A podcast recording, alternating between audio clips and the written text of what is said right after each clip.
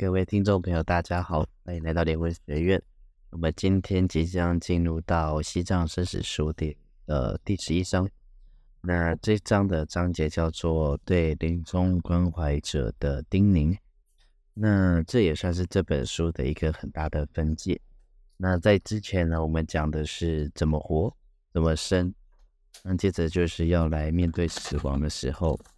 那包含这章节的开头，就是怎么去陪伴一个即将死亡的人，该怎么陪伴他。哦，那其实呃，这也不全然是怎么陪伴即将死亡的人，而是我们怎么样陪伴死亡的人。但其实，在面对生者的时候，也是可以用这样的方式去陪伴他。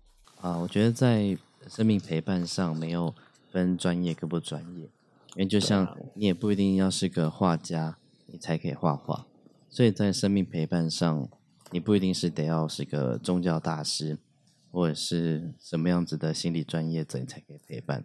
因为接下来的课，我觉得它就是一个很好的基础教育，是让我们可以用更同理的方式去陪伴即将要走的人。好，那我们就进入今天的课文喽。好，请。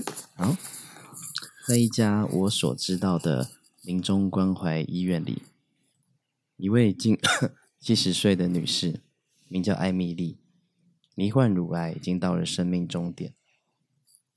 她的女儿每天都会来探望她，两人的关系似乎很好。但当她的女儿离开之后，她几乎都是一个人孤零零坐着哭。不久，我才知道个中原委，因为她女儿完全不肯接受她的死是不可避免的，总是鼓励母亲往积极方面想，希望能借此治好癌症。结果，艾米丽必须把她的想法、深度恐惧、痛苦。和忧伤闷在心里，没有人可以分担，没有人可以帮助她探讨这些问题，更没有人可以帮助他了解生命，帮助他发现死亡的治疗意义。生命最重要的事情，就是与别人建立无忧无虑而真心的沟通，其中又以与。临终者的沟通最为重要。艾米丽的例子正是如此。临终者常常会感到拘谨和不安。当你第一次探视他时，他不知道你的用意何在。因此，探视临终者，请尽量保持自然、轻松、泰然自若。临终者常常不说出他们心里真正的意思。亲近他们的人，也常常不知道该说或做些什么，也很难发现他想说什么，或甚至隐藏些什么。有时候连他们自己也不知道。因此，要紧的是用最简单而自然的方式，缓和任何紧张的气氛。一旦建立起信赖和信心。气氛就会变得轻松，也就会让临终者把他真正想说的话说出来，温暖的鼓励他，尽可能自由的表达他对临终和死亡的想法、恐惧和情绪。这种坦诚、不退缩的披露情绪是非常重要的，可以让临终者顺利转化心境，接受生命。不好好的面对死亡，而你必须给他完全的自由，让他充分说出他想说的话。当临终者开始诉说他最私密的感觉时，不要打断、否认或缩短他正在说的话。末期病人或临终者正处于生命中最脆弱的阶段。你需要发挥你的技巧，敏感、温暖和慈悲，让他把心思完全透露出来。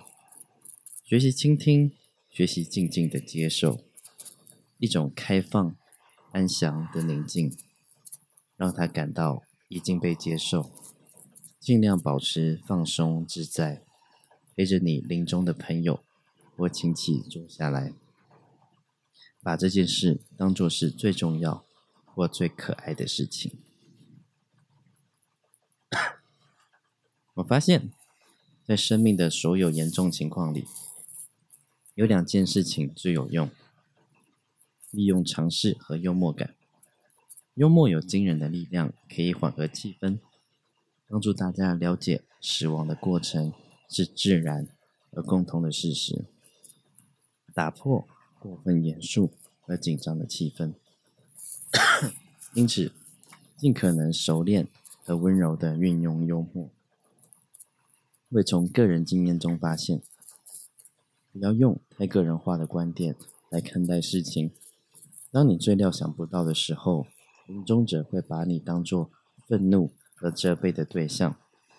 诚如精神医师库布勒罗斯所说的，愤怒和责备可以来自四面八方，并随时随意投射到环境处。不要认为这些愤怒是真的对着你。只要想想，这些都是由于临终者的恐惧和悲伤，你就不会做出可能伤害你们关系的举动。有时候你难免会忍不住要向临终者传教，或把你自己的修行方式告诉他，但是，请你绝对避免这样做，尤其当你怀疑这可能不是临终者所需要的时候。没有人希望被别人的信仰所拯救。记住，你的工作不是要任何人改变信仰，而是要帮助眼前的人接触他自己的力量、信心、信仰和精神。当然，如果那个人确实对修行能够开放，也确实想知道你对修行的看法，就不要保留。不要对自己期望太大，也不要期望你的帮助会在临终者身上产生神奇的效果或拯救他，否则你必然会失望。人们是以自己的方式过活，怎么活就怎么死。为了建立真正的沟通，你必须努力以他自己的生活、性格、背景和历史看待那个人。并毫无保留的接受它。如果你的帮助似乎没有什么效果，临终者也没有反应，不要泄气。我们不知道我们的关怀会产生什么影响。哦，要先到这边停一下吗？OK。我觉得这边的刚刚最后一段讲的很好，是 就是不要改变别人的信仰。对，这很重要，因为因为我发现，呃，中呃，在台湾的一些缓和疗愈，或是呃呃安宁疗愈、安宁病房中，那会配备有宗教师。那宗教是通常他会有个身份吼，大部分比就是比方说佛教的住家法师这样子。那其实，在他们生活的领域之中，他很难不去把自己的宗教跟自己的宗教观、生命观去想要去传播给这个临终者。就好像，比方说基督教徒一样，他会希望说：“哦，那来，我们一起祷告，我们一起什么？”很难很难避免啊！说实话，嗯。所以在台湾就有一个所叫做“生命生死所”，南华生死所。对，我不知道还在不在。他们就会针对一些状况，然后临终者有很多的。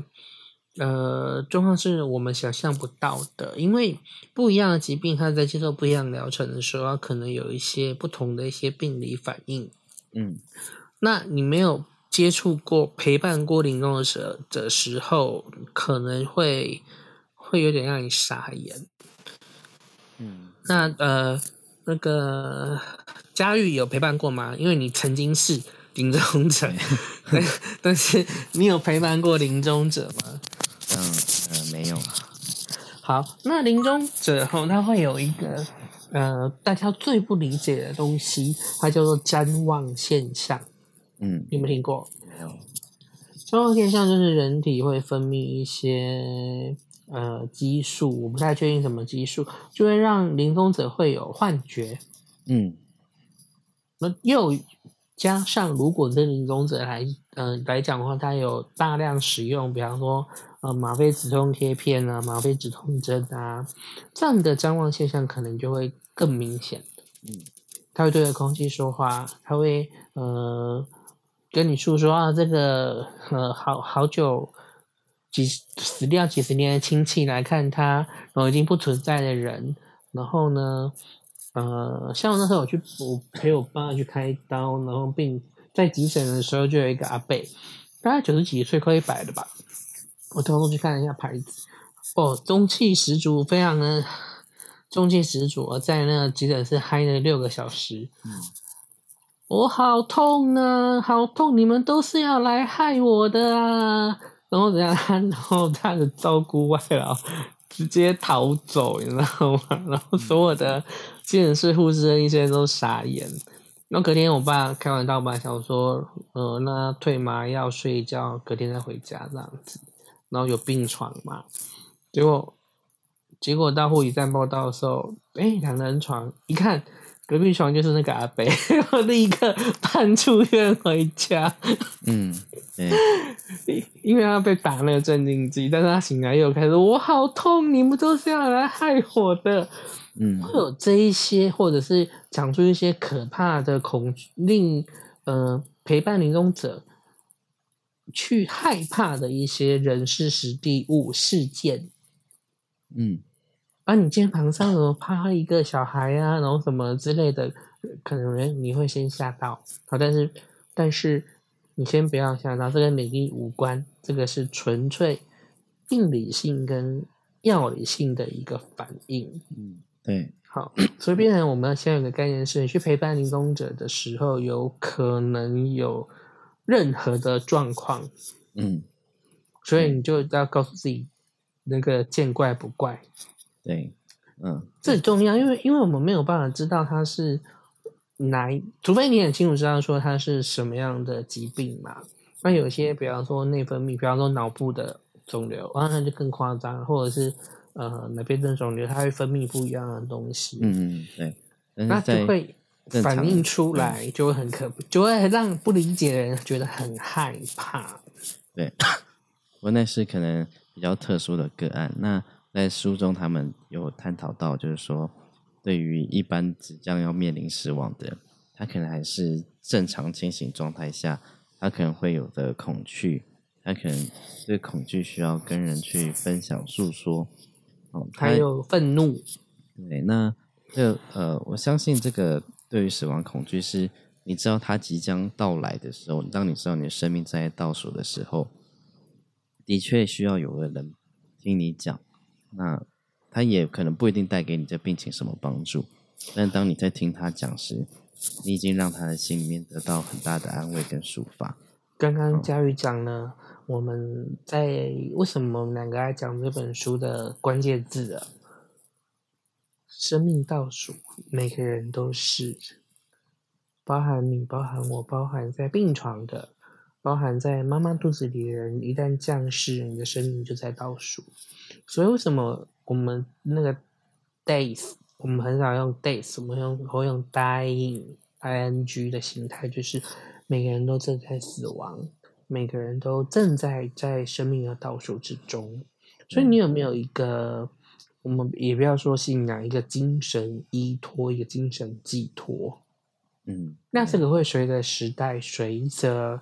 呃，不同的，也许呃，宗教，也许教育，也许或讲难听一点，金钱利益会有不同的说法。像比方说，佳玉，你们以前有听过彩虹桥这种东西吗？嗯，有啊，有有，以前有啊。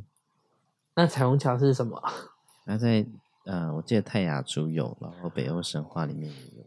没错。好，但是但是但是现在彩虹桥指的是什么？同性恋？不是，现在彩虹桥指的是小动物死掉，宠物之我们宠物猫还死掉的时候，会在彩虹桥的那一端等着主人。嗯，那我就觉得说，这不是原 原住民赛德克族他们的那个吗？勇士的那个部分。对，或者是北欧战战神神话的那个战士的那个呃可以到达的地方。现在现在讲彩虹桥，你去 Google 全部就是那个毛小孩在的国度。对，嗯，所以这个是会变的，也就是说我们要去思考，那天堂会变吗？那净土会变吗？那佛菩萨的呃国度会变吗？嗯，对，好，那。我们还是回到课文哦，就是主要还是在那个陪伴即将要临终的人的情绪，就他们那时候一定会有，呃，我们即将去比心啊，我们都知道自己在这世界上时间不多了，会有恐惧嘛。那当对于死亡无能为力的时候，或者是在这个临终时他是有病痛的时候，一定会有那种抑郁无法抒发的这种情绪。嗯，所以他跟我们讲说，我们可以有一个更接受或者是预期，知道他们会有这样反应的心态，在陪伴这些人的时候，你比较不会跟着起舞。哦，对，那或者说不跟他共情共感啊这样子，嗯，对，那尤尤其是如果呃临终者本身是处在一个负面的情绪震动的时候。你千万记得抽离。那如果你真的没有办法应付，那最好的方式就是什么都不要做，什么都不要说，然后离开现场。对，嗯，好，对，反正他这边其实在帮我们建立一个比较好的心态，因为我们在说最后在陪伴临终者，其实是我们希望他以他的感受为优先。那大家先做好心理建设，再去陪伴的时候，比较不会有可能，因为他有。啊，忧郁或者是有愤怒的时候，哦，因为我们没有预期心态，反倒产生冲突。那产生冲突之后，反倒让两方的心情都不好。而且，安宁疗愈的部分，通常收治的病患，大部分就是以慢性病为主。那一般病房或者是交病房什么的时候，可能在陪伴的时候，就会有很可怕的事情，比方说可能颈动脉。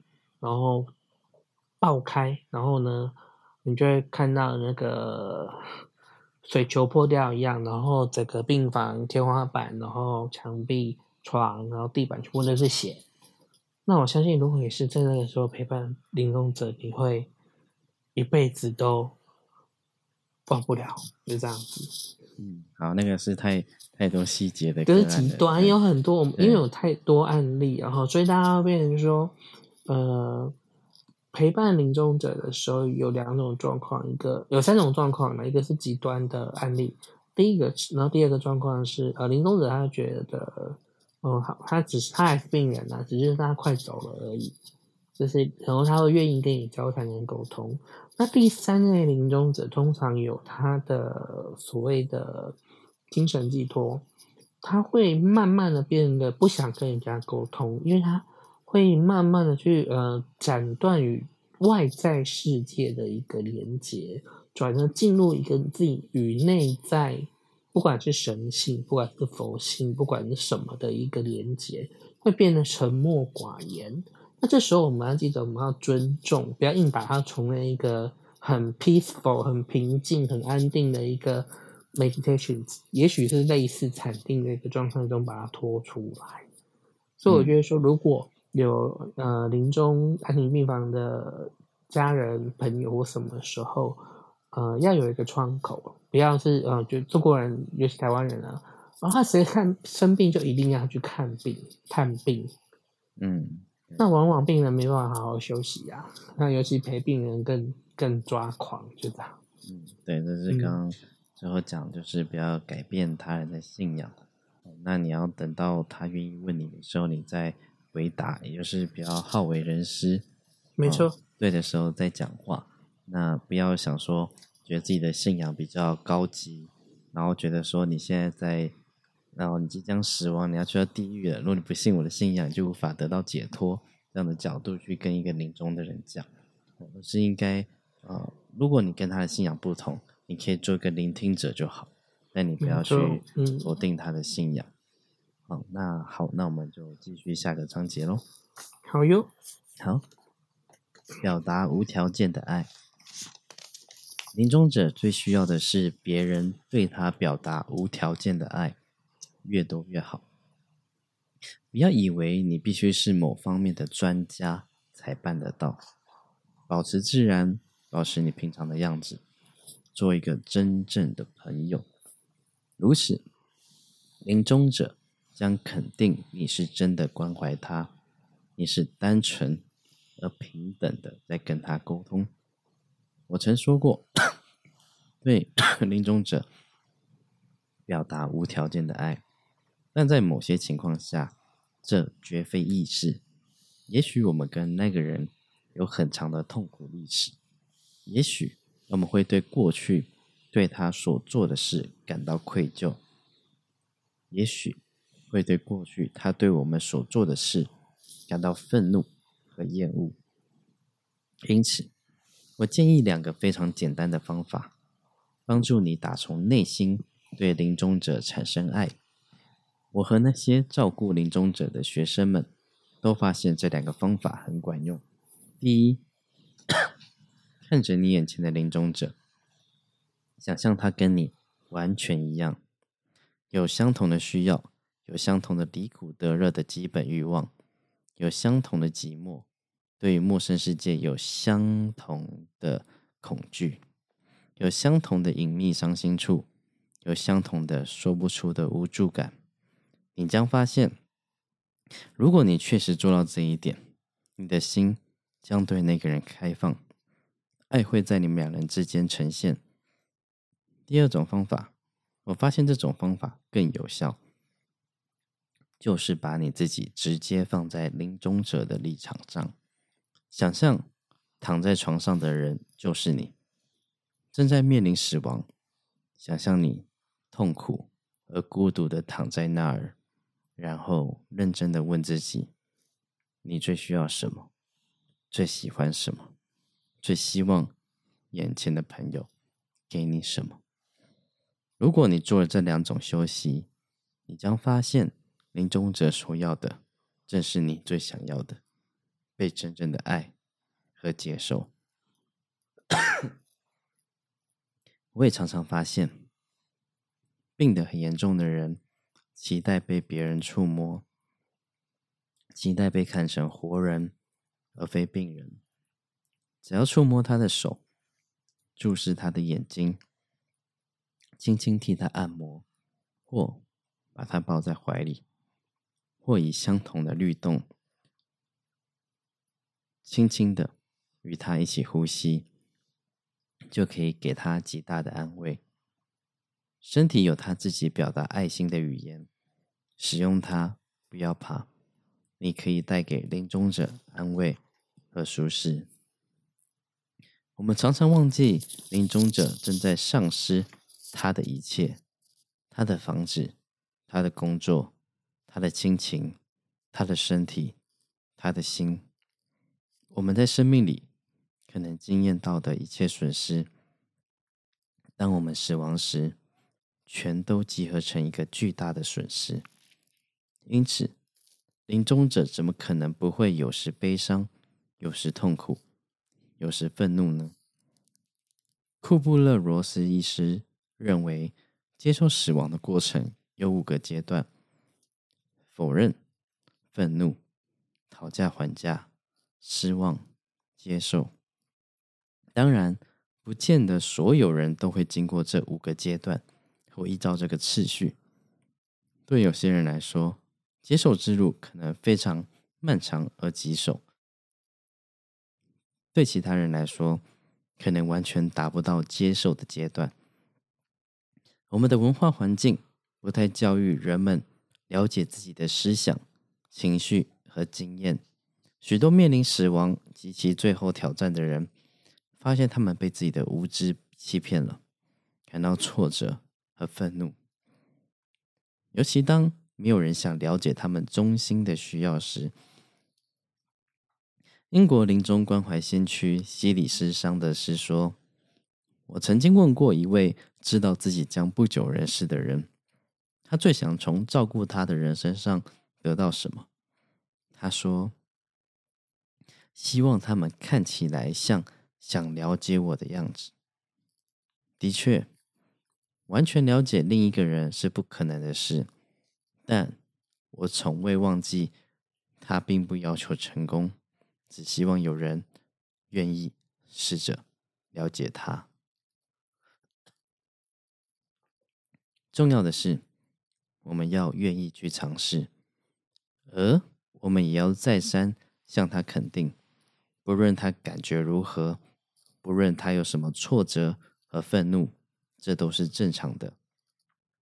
迈向死亡将带出许多被压抑的情绪，忧伤、麻木、罪恶感，甚至嫉妒那些身体仍然健康的人。当临终者的这些情绪升起时，帮助他不要压抑；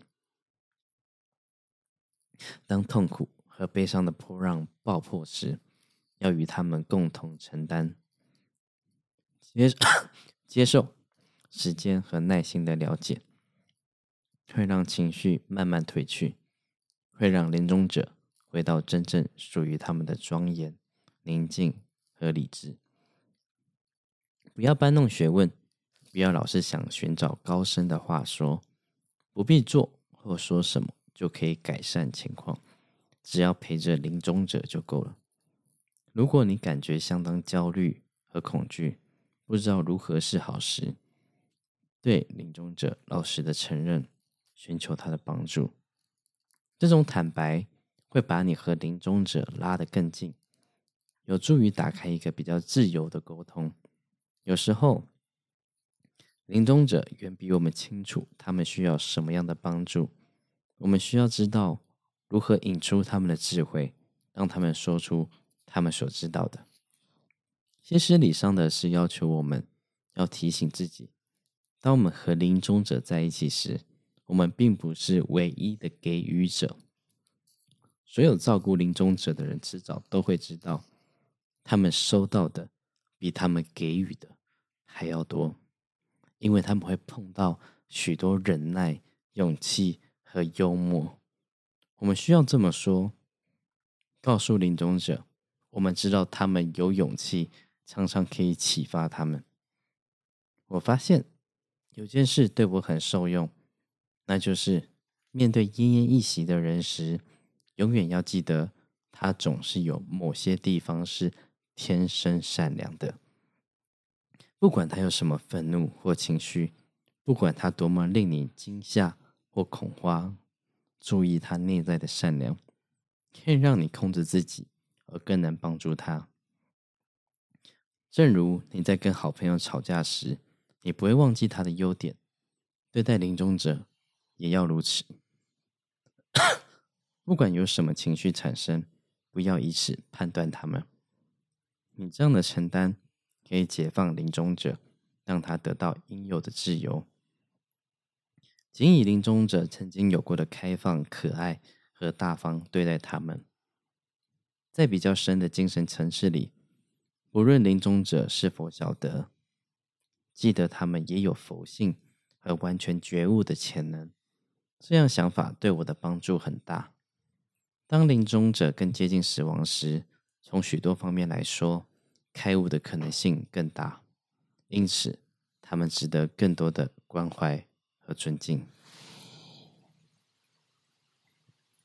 好。这个让我想到说，呃，有一本书叫做《最后十四堂星期二的课》。嗯嗯嗯对，那它里面其实就是一个像临终的，他知道自己时间不多了，那他在最后的时间跟在陪伴他的人的对谈的语录。好，那就很像刚刚讲这段说，我们在陪伴临终者的时候，记住自己不是唯一的给予者，因为他这个在这陪伴的过程中。那可能是双向的，有时候虽然是你看起来是你在陪伴他，但或许在你陪伴他的时候，他的倾诉，你们之间的互动，当你在嗯陪伴一个他可能随时会有情绪失控的人，当你陪他走过那一段之后，你会发现你获得的成长是更多的。或者是有些人在他真正在人人生的终点的时候，他的跟你分享的人生智慧，他的人生经验。或者他在他最后领悟到的东西，都有可能带给我们生命很大的启发。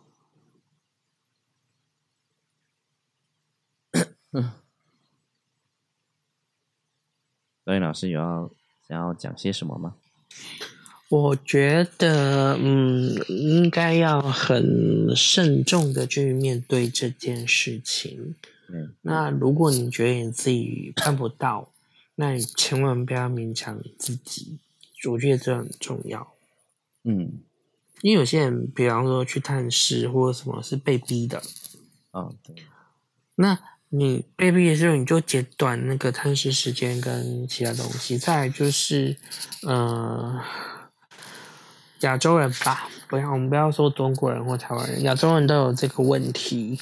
呃，有一些事情，如果是属于亲人的部分，呃，不适合。在那个时间来提，就是关于遗产跟钱的部分。对，这个会第一个可能引起那个临终者的承认心。对，第二个可能会引发，比方说负责照顾者的不满啊，或者是亲属间的一个呃，怎么讲？嗯，隔阂。对，所以这这个不是在这个阶段中适合去做的。嗯，那我曾经听法师讲过那个案例，我应该之前也讲过，然后就呃临终然后已经断气了，那断气之后会先盖上白布嘛，嗯，然后等那个那个殡葬人员会来把大体接走嘛，嗯，然后呢还没接走的时候，几个小孩就在那个病房门口大吵，嗯。吵架、吵钱啊，然后什么什么什么什么，结果他们突然就闻到一个焦味，盖着那个亡生者的布烧起来了。对，你就知道都气到发火了。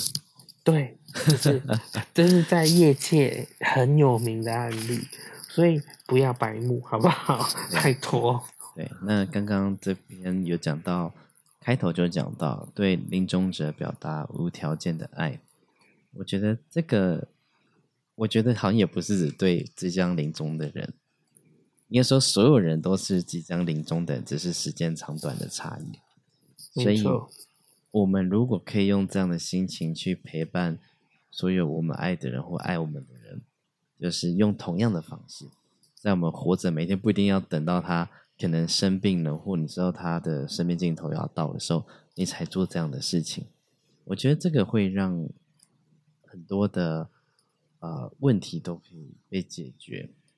好，那他的刚刚有讲到说，他们有做一些呃练习嘛，就是同理心，就是想象你就是当对方在向你表达他的愤怒、痛苦跟他情绪失控的时候，你可以去想象你就是像他一样躺在床上，可能躺了好几天，你可能背很痒，他没办法自己烧，他身体哪边很疼痛。而且行走不方便，这是带给他的那些痛苦，然后那种痛苦，肉体上痛苦带给他心情的郁闷的时候，他会需要一个抒发。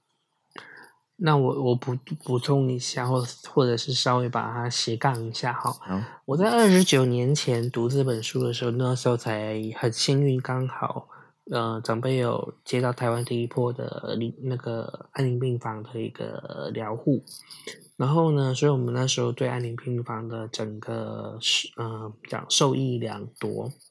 那二将近三十年后，在读这本书的时候，又有不一样的一些想法。比方说，因为这是以前写的书，我现在写的书，我就会想问，呃，作者，那他怎么去看待有条件的安乐死？嗯，大家有那个，呃。台湾有名人田什么的，忘记了，去瑞士安乐死嘛。对。然后，然后呢？呃，安乐死的时候，他也是给你就是很居家的环境，就像家里的房间、床、桌子，吃完东西，然后呃，跟家人道别、道爱、道谢，然后之后，然后就药片吃下去，然后再吃下去，然后走。他把整个所有的状况浓缩在那个。我即将火车到站，我要上车了。嗯，那那我觉得那有很多这种呃瑞士安乐死的一些影片，我觉得你们可以去 Google 来看。对，那其实不一定鼓励哦，但是你会发现说，那都是满满的感动跟感谢。其实，嗯，会去选择付费安乐死的人，通常不太会有什么很负面的情绪。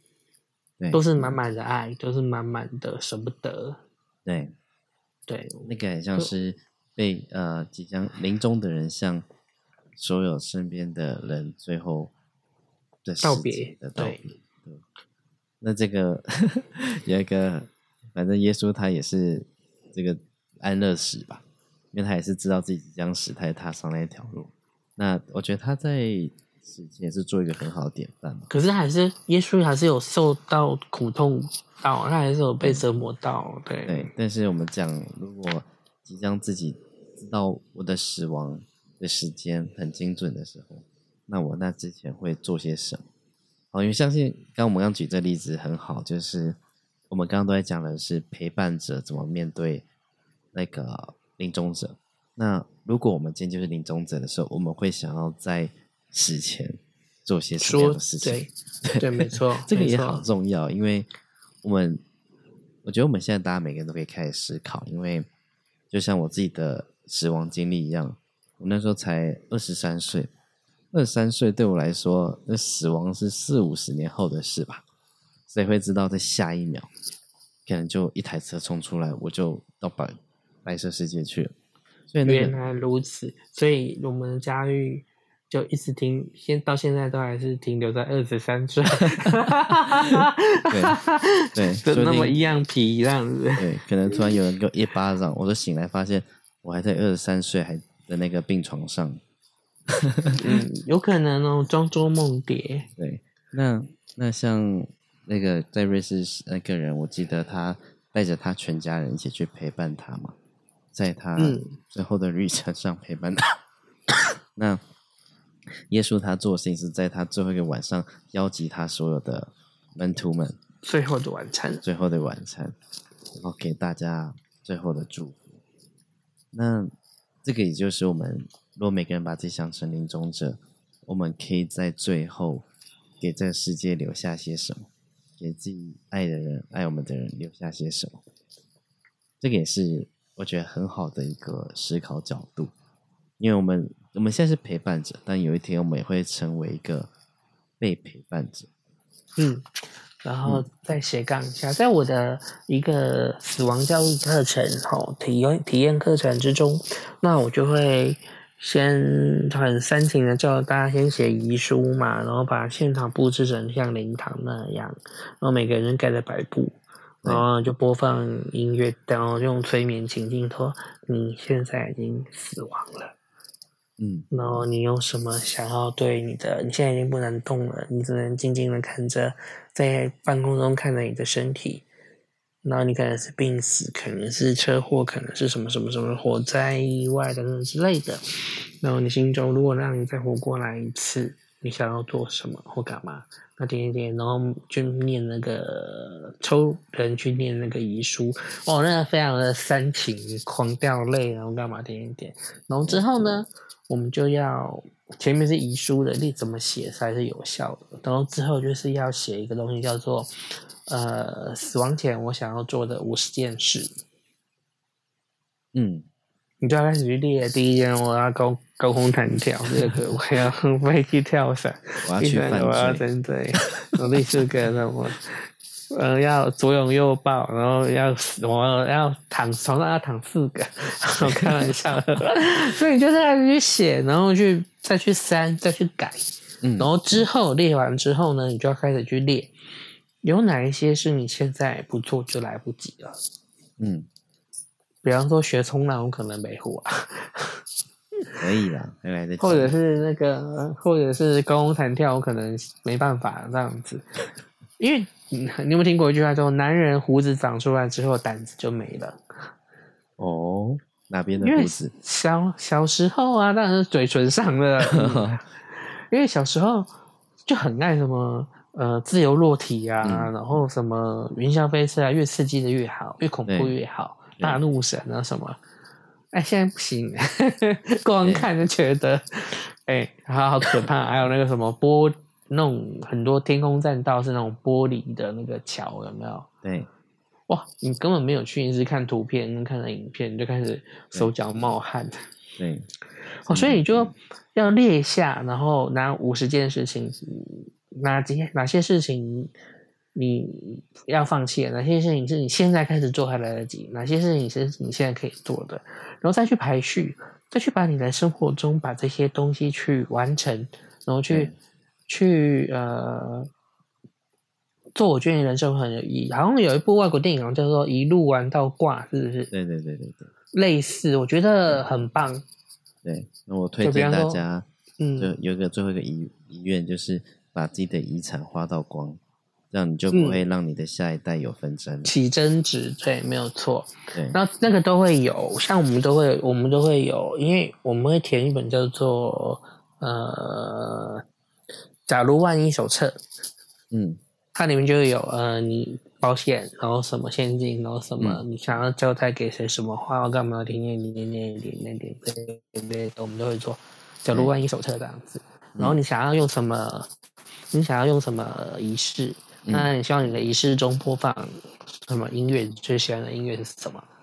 嗯，然后如果时间够的话，可以播五条，照照顺序播这样子。很多啊我们会做这样很多的那种体验，这样对，那都是为了什么？为了不去虚度你每一天活着的时间，嗯，对。因为很多人就嗯觉得一天好无聊、好漫长哦。可是那是多少人梦寐以求、求而不得的。对，但当生命在倒数的时候，你真的觉得那每一天都很珍贵。你每闭一次眼，你就少了一天了。所以，所以佛教讲无常，就觉得说，你不要认为说你今天晚上眼睛闭着，明天一定就会醒得过来。对，很这样，你看，像冬天到了，大家真的要注意那个用火安全，尤其是那个呃热水器，嗯，一氧化碳中毒每天都一定发生，不管怎么宣导。嗯，对。好，那大家就是在活着的时候想着死亡即将到来，因为真的只是时间长短的问题，但其实每个人都是临终者。我不知道基督宗教是怎么去谈死亡这一块，可是，在佛教的部分，不管是小圣，不管是大圣，不管是命圣的部分，都一定是不得不去谈的一个话题。对，那我必须说，在信仰基督宗教的人，他们对死亡的豁达程度比较高一点，因为他们相信只要信耶稣都能得救，所以他们不会在乎他们生前有做过多少坏事，或现在他们的心态怎么样。因为他今天是个黑帮老大，他也觉得说，反正我在最后一刻我受洗，我最后一刻信耶稣了，我就可以上天堂。所以你会这发现，好像也没什么不好、欸。对，对，你会发现，在信仰基督宗教人，他们对死亡的那个恐惧度反而是比较低的。好，那我们 赵颖老师突然跳出去了，那我不理他，我们就直接就直接进入下一段喽。Hello，你刚才那个黑帮老大最后一刻，然后信主之后可以上天堂，对，我觉得嗯，很多人觉得不公平，我以前会觉得狗屁，现在我觉得很棒啊！你为什么让他下地狱当恶鬼，再来危害人间？对就让他去天堂嘛，有什么不好的？他去天堂你没有损失，可是如果你逼他下地狱，可能有人受害，你觉得你不觉得这样很合理吗？对，没错，因为放开的，不你不不去计较人家的二元对立啊。对，没错。所以在圣经上有个故事，就在讲那个果园的农场主，那就是从早上遇到第一个人，人家说我给你三两银子，你就进来我果园做吧。到了中午的时候，他看到有个人在外面闲晃，跟他说：“那你也进来坐吧，我一样给你三两银子。”到了傍晚的时候，他看到一个人在闲晃，他叫他进来坐。然后 到了晚上发工资的时候呢，他给每个人都三两银子。但是早上就进去农场里面工作的人，就心里面就觉得愤愤不平，说：“我做一整天，他才那个傍晚才进来，他做两三个小时，为什么他可以跟我拿一样的工资？”哦，那农农场主人就说：“这钱是我在给的，我欢喜怎么给就怎么给。”好，那但是你起了这样的心，反倒就是会使你变得更低下。所以在圣经里面就有一句话说。在上的必在下，在前的必在后。也就是说，在很多宗教信仰里面，很多人会因为我比较早进去，我就觉得我离天堂比较近，我离解脱就比较近，所以反而会他们会觉得说，比较晚进来的，你们凭什么可以跟我得到一样的救赎呢？这个故事真的太赞了，对，很棒。所以有时候我们在中在那个监狱的宣教师里面啊，你会发现说，那些几乎死刑犯全部都信基督教，不会选佛教。对，因为选佛教说他们知道说，哦，我信这个我要下地狱，我要戏啊，我一定下地狱，可能到十八层都还不够这样。对，但是信基督教就。哈利路亚！我要去天堂喽，这样子。对啊，然后其实佛教也有类似的说法啦，叫做信修佛一年，佛在心田；修佛三年，佛在眼前；修佛十年，佛在天边。就是修到最后，如果心里就傲慢起来，就离佛没有啊，你那个虔诚心也不见了，前进心也不见了。所以为什么佛教那么重视临终的那一刻？嗯。因为他们认为，临终那一刻，你所起的所有东西会跟以前所有的，就像存款一样，你就按一个结账，当当，然后就再再有宗教力量或营精神寄托的话，你就可以趁这个东西去成就。对，你讲成就，我们不一定讲成佛。嗯，甚至你做过的恶事都有可能变成某些资粮，因为我我在。那一瞬间发了忏悔心啊！我不该应该伤害这些人，我错了。对，所以我必须要去弥补这些人的时候啊，你当然要有你忏悔嘛，对不对？对，依靠他的加持，然后呢破恶，然后呢永不复作。那你是不是要变成一个相反的绝对善的力量，才能去弥补那些人？那你是不是也成就？对。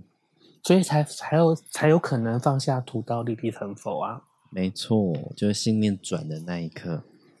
对啊，嗯，所以我觉得其实有时候讲一讲，有些宗教战争是可以来战一战的，但是有的时候也可以互相去。我觉得这样，我觉得跟佳玉搭好玩就在这边，对，真的很有趣。对，因为像我自己就有一种感悟，我会觉得说啊，圣经。那耶稣在演示的东西，它叫做结果，但是过程呢，其实从佛经里面可以学习到很细节的知识跟智慧。嗯，对，就是很像你在看耶稣，就好像一个已经呃博士生，然后他就开始过他的时候，你就觉得哇，这个人怎么那么聪明，那么智慧，那么像天才一样，怎么都懂，什么都会啊？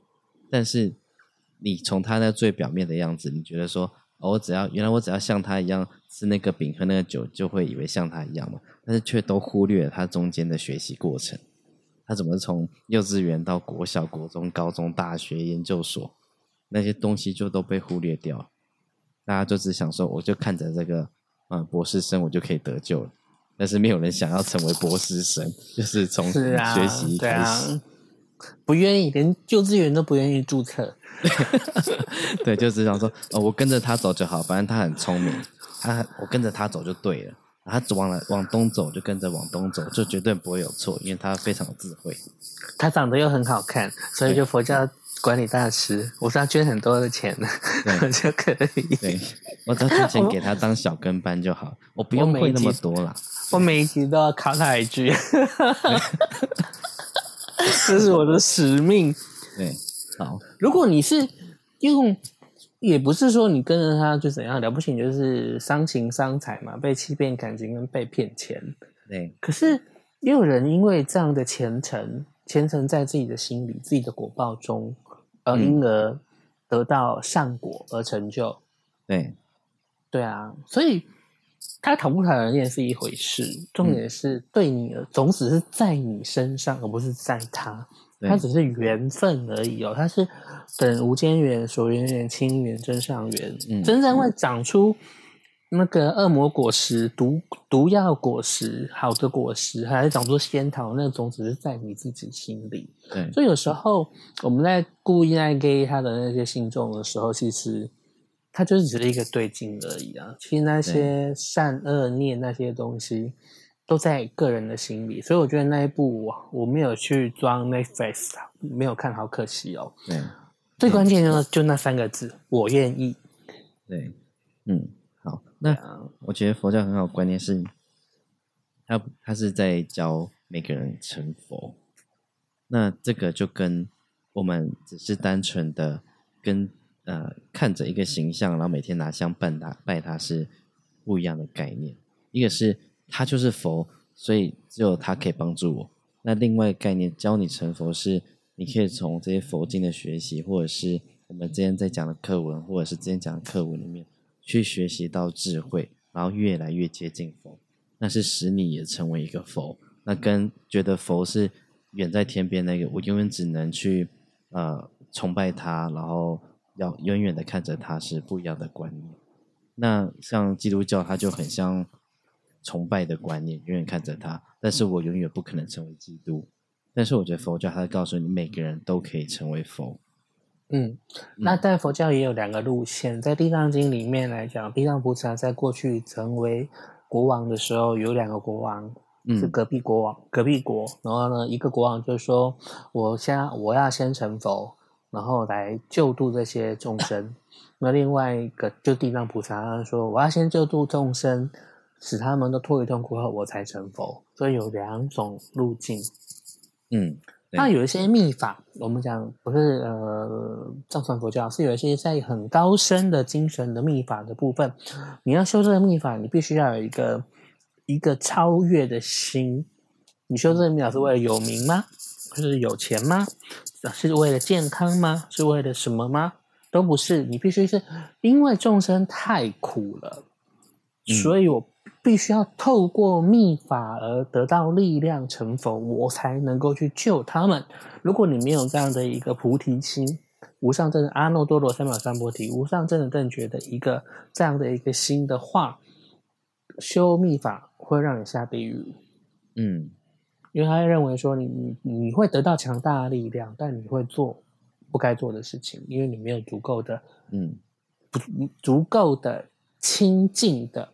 干净的菩提心，对，就是很像有些人学的一些伎俩，是为了表现给别人看，嗯，好让别人可能对你捐献，让别人觉得你是一个很有能力的人，所以崇拜你，所以他的心就是完全就不一样一个是为了帮助别人，一个是为了让他人来奉献东西给自己。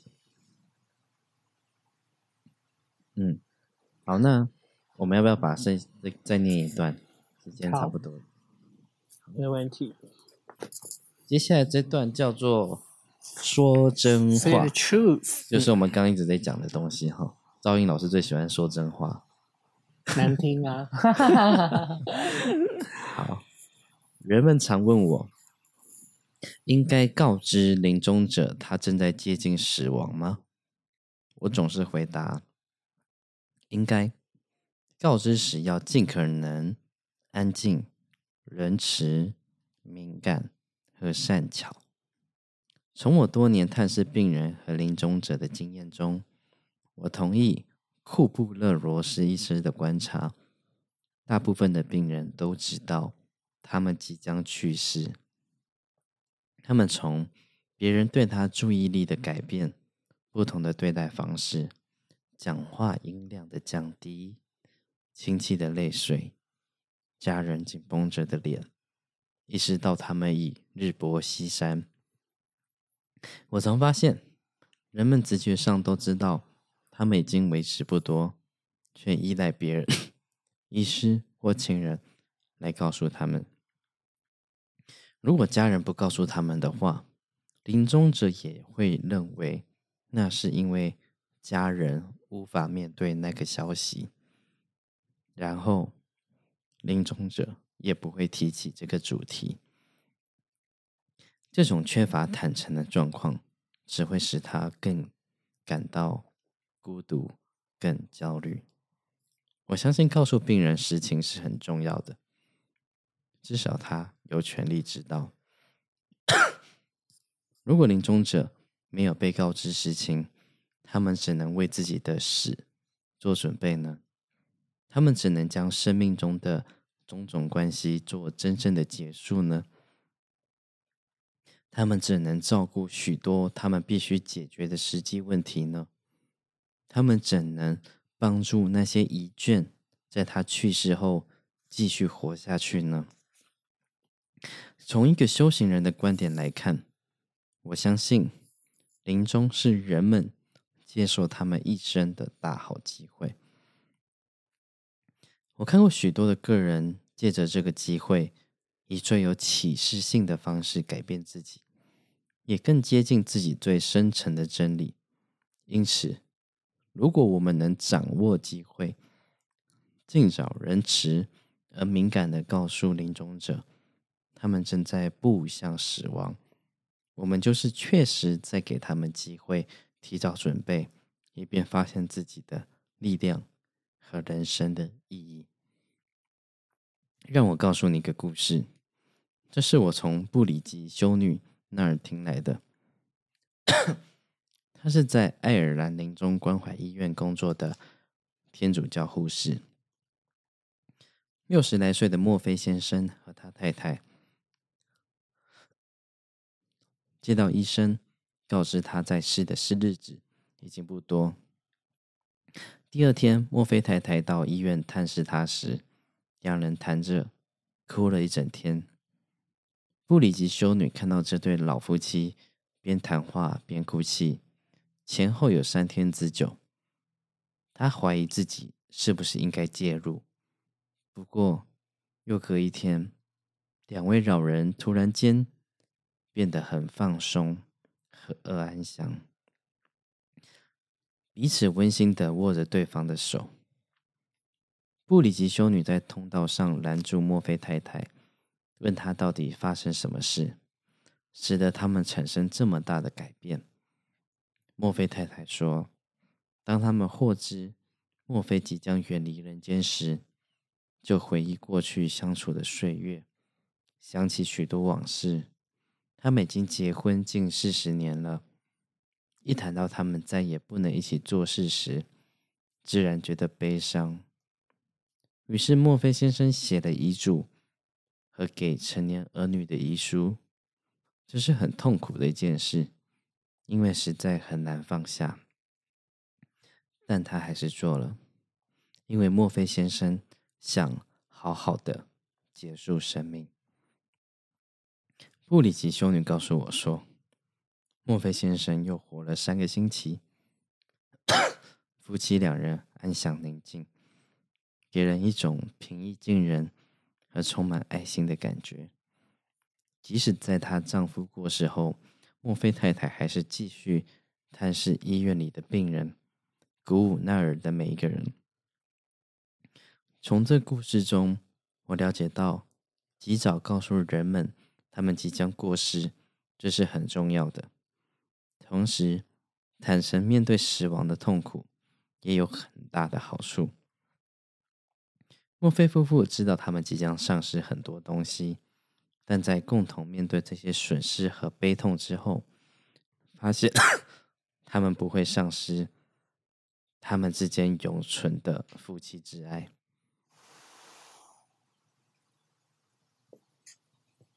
啊，这真的是蛮感人的。嗯，然后我觉得他这边有一个梗，嗯，就是那个 Sister 布里吉。那大家对布里吉，我不知道大家有没有概念？然后在希腊神话中有三三大处女神，嗯，一个就是亚特米亚特米斯，就是那个月神戴安娜，嗯，一个就是那个雅典娜，嗯，战神之位女神雅典娜，一个是家事，然后呢家中的那个火，然后医疗的三将神叫布里基，嗯，它象征的就是家庭的温暖与爱。嗯，然后呢，呃，这个修女叫做布里基，嗯，对你觉得很很巧合？对。嗯，那刚刚的课文，我觉得，也就是我们刚刚在讲的这个，当你身为临终者的时候，怎么样把握最后时间去面对这个世界？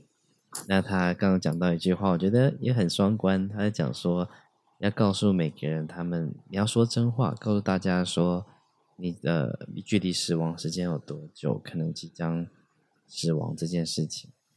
那我觉得他在讲的也不是只有临终者而已，而是我们所有人都要知道，我们都是在即将死亡的道路上。无常中，生命无常，所以佛教一直在讲念念佛、念法、念僧、念戒、念天、念死这样子。这样说，你要有随时把你的念头放在这边，而不是乱飘这样子。对，然后提醒我讲那个，呃，接我们下一次是恐惧嘛？嗯那为什么会恐惧？就是来自于呃，从云端跌落。然后呢，因为我经历过，我就比较有实力跟大家关心，跟大家分享说什么叫从云端跌落的那个恐惧。嗯，对。那这个刚最后的一句话就是坦诚面对死亡的痛苦。那坦诚有像我们在看很多的戏剧，常常都会觉得说，告诉这个他即将死亡，好像会给他很大的情绪痛苦。我们还是不要讲好了。哦，那这样对他没有帮助。好，但是其实呃，像他讲的这个说真话的这种状态下，你可能在接收到这个消息的前几天，就会在一种呃在接受的阶段是会很大的痛苦，没有错。但是你带给、这个、应该还没有办法走到阶段，但应该会先是愤怒啊、拒绝、讨价还价、失望，最后再接受。对，但是。或甚至根本就永永永远不接受，他就走到尽头了。但是你告诉这个人真话的时候，告诉他即将死亡这件事情的时候，你可以让他有充分的准备来面对死亡。我觉得这是对每个即将临终的人来说都是很重要的事情，因为他可能不知道他死亡的时候，他可能有很重要的人，他还没有去表达爱，很重要的人还没有去道别，他可能原本可以有。知道最后剩下几天时间可以去做他还有遗憾的事情，但因为没有知道真相，他就没有时间去做了。哎，如果我们在大学开课，我觉得 B 学员有那个阅读或是什么的课程。那今天这一个章节的话，如果你们喜欢，那我会推荐你们去看一部日本电影，叫做《送行者：爱的乐章》。嗯。我不知道家人有没有看过，嗯，广末凉子有演有演吗？对对对对，逼你去看。哦，看过了，看过了。就是是是就觉得啊，那啊，老板是为了妻子，然后亲自帮妻妻子纳官入殓，然后呢，那男主角最后也是帮自己的父多年消失多年的父亲纳官，然后去在最后一刻。嗯，所以我觉得它里面很多小故事，包含了异装癖啊，包含了什么啊，然后呃，用妻子的化妆品帮他做最后的容颜打扮啊，嗯，然后青少年啊，然后有一个我觉得异装癖那个我觉得最感人，因为他就是他有异装癖，然后应该不是自杀吧或干嘛，然后最后家人在最后一刻就决定把他化妆成他最喜欢的样子。嗯，有很多很多很感人的，然后配合那个小提琴，我就觉得哦，好搭。要不然其实我不我就不知道，我应该是在古代被那个弓弦勒死的吧？我就很讨厌小提琴的声音，我觉得像杀鸡。可是，在那一步之后，我就觉得哦，小提琴很优美，很优雅，这样子。对，嗯所以有时候很难讲。对。那如果嗯，如果喜欢啃文字、啃书的话呢？呃，于德惠老师翻译的《好走》，嗯，欢迎去买来阅读。有问题可以跟我讨论。嗯，对。那今天的章节其实我蛮喜欢的，因为他突然从我们前面讲了很多高深的佛法的术语道理，突然转变成一个很亲近我们生活的这些故事。好，那一。一个已经正在，一个已经临终，临终呃，要怎么讲？末战跟一个临终终战，跟一个临终出战的大家来探讨跟思考这样的问题。对，那嗯，我觉得撇开很多很高深的道理，其实今天的故事，我觉得应该可以带给大家很多思考的空间。就大家可以去想想自己的，呃，人生，无论是我们要成为陪伴者，或者自己也会用一个即将变成临终的人的角度来看待自己生命中的所有事情，家家人、爱的人、跟他们的人。那我们下礼拜呢，会进入到的章节就是临终的恐惧。啊，因为我们刚刚念的其实在讲说。告诉人即将死亡这个事情，那临终的恐惧要怎么样去克服它？好，那怎么样去透过我们是陪伴者，怎么样去陪他们走过这段路？好，那我们就下礼拜再进入到我们这个章节喽。好，谢谢佳玉，谢谢现在线上的各位听众朋友。